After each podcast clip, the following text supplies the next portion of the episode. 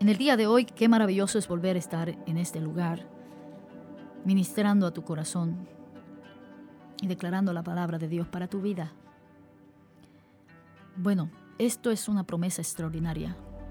La quiero dejar para alguien que el día de hoy necesita escucharla. Me invocará, dice el Señor, y yo le responderé. Eso dice el Salmo 91, el versículo 15. Él me invoca y yo le respondo. ¿Estamos nosotros conscientes de esta gran verdad? Escúchalo bien. Él me invoca, me invocará y yo le responderé. Dios responde a nuestro clamor. No está solo, no está sola. La palabra del Señor en 1 de Juan 5, versículo 14 y 15 dice, esta es la confianza que tenemos en Él, que si pedimos alguna cosa conforme a su voluntad, Él nos oye. Y si sabemos que Él nos oye, en cualquier cosa que pidamos, sabemos que tenemos las peticiones que le hayamos hecho.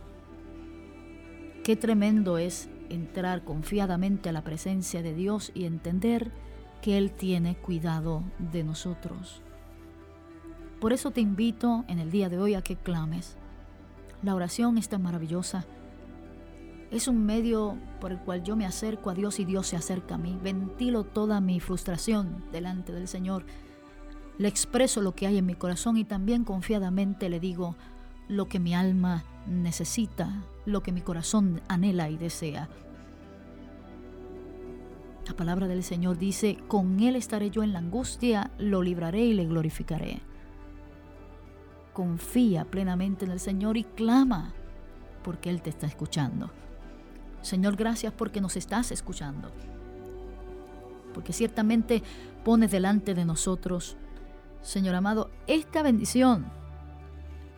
Esta bendición preciosa. Gracias, Señor. Gracias, Señor, porque tú estás en nuestras vidas para librarnos. Nos ayudas, nos sostienes.